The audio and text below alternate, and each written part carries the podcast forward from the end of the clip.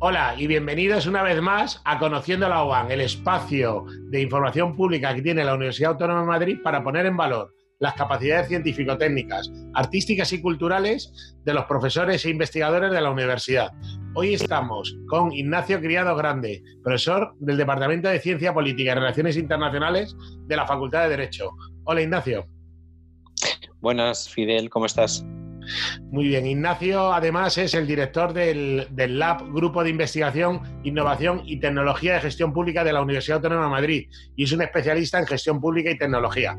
Ignacio, te hemos llamado para que nos cuentes cómo las administraciones públicas pueden involucrar a la ciudadanía mediante todo lo que se está haciendo hoy en día en Internet y en las redes sociales. Primero, muchas gracias por, la, por contar con nosotros y conmigo en particular para esta iniciativa tan interesante de la Universidad Autónoma de Madrid. Y nada, en este sentido comentar que las administraciones públicas tienen un mundo muy interesante dentro del, del ámbito de las redes sociales para conectarse con la ciudadanía,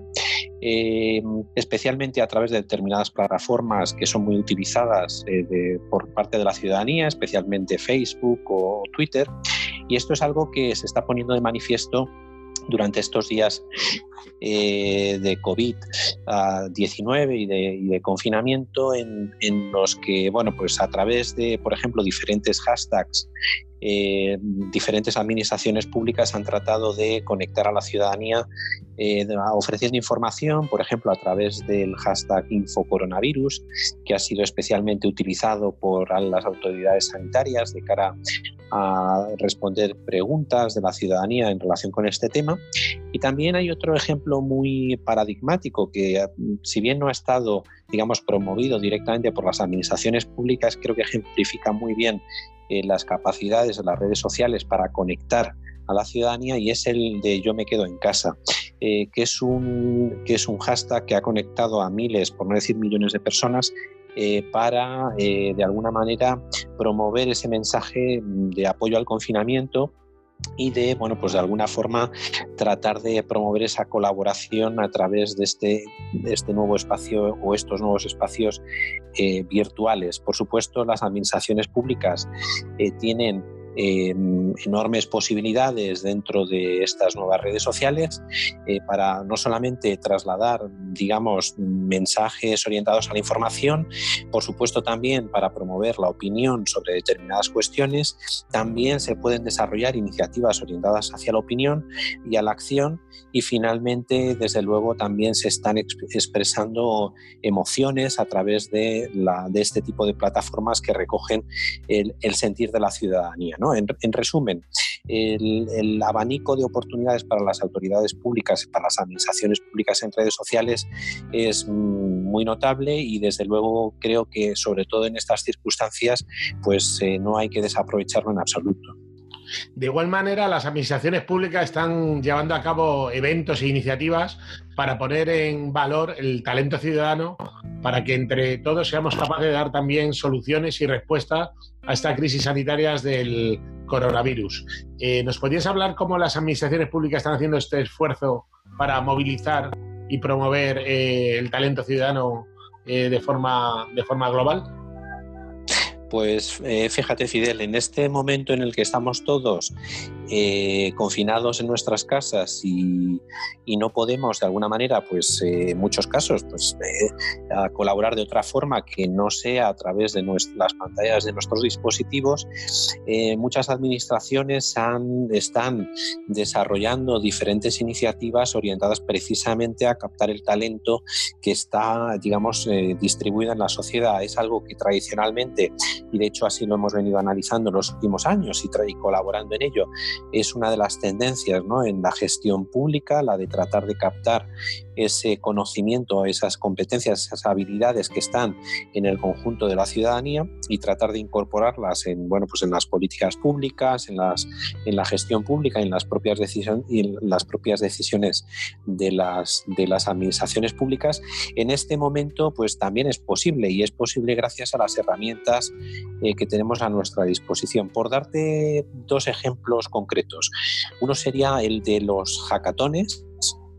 los hackatones eh, cívicos en los que a una institución pública, eh, como ha sido lo que se acaba de, bueno, de desarrollar durante este último fin de semana por parte de la Comunidad de Madrid, que ha desarrollado un hackatón orientado a conectar por una parte, em, ideas que proceden de diferentes mm, comunidades o de diferentes grupos de ciudadanos con eh, tecnólogos, con informáticos, con desarrolladores de aplicaciones para tratar de convertir esas ideas que de alguna mm, forma están orientadas a resolver un problema concreto y convertirlas en una app o en una solución informática que realmente sea operativa. Esto se ha desarrollado en, ya digo, el último fin de semana en el caso de la comunidad de Madrid y me consta que a nivel internacional se están desarrollando diferentes eh, hackatones de este tipo para tratar de conectar el, conocimiento de, bueno, de diferentes aplicaciones y desarrolladores informáticos con problemáticas concretas reales que tratan de solucionar, eh, digamos, cuestiones concretas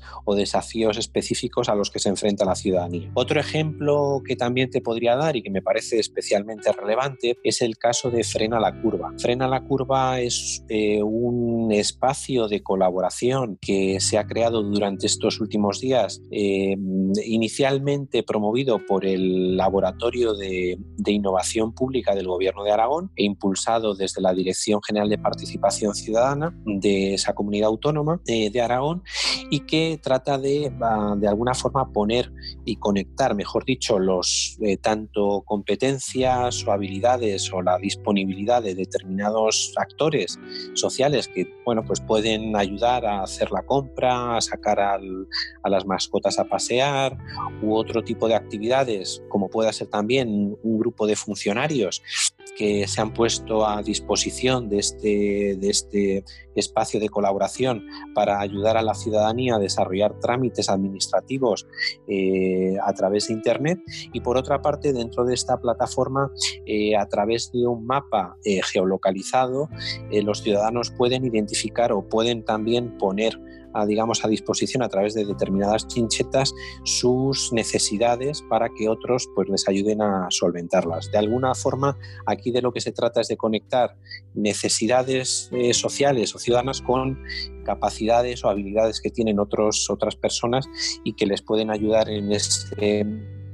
en esas situaciones de dificultad que, bueno, pues estamos viviendo. ¿no? Todo eso se hace a través de, ya digo, de una plataforma eh, que se llama Frena la Curva, eh, .net y que bueno está abierta a cualquier persona eh, con diferentes temáticas hay diferentes recursos hay también recursos formativos eh, diferentes espacios de colaboración muy sencilla y muy intuitiva de utilizar y que de alguna manera recoge digamos todo el talento de muchas personas que de hecho incluso voluntariamente también se prestan para desarrollar una labor de digamos de moderación dentro de los diferentes debates e iniciativas que se, se han planteado. De hecho, para daros datos, digamos, ha habido más de los, la última, las, los últimos datos que se han dado, más de, eh, de 200 personas trabajando en diferentes proyectos, 13 eh, equipos en laboratorios ciudadanos distribuidos. Hay, bueno, ha habido eh, realmente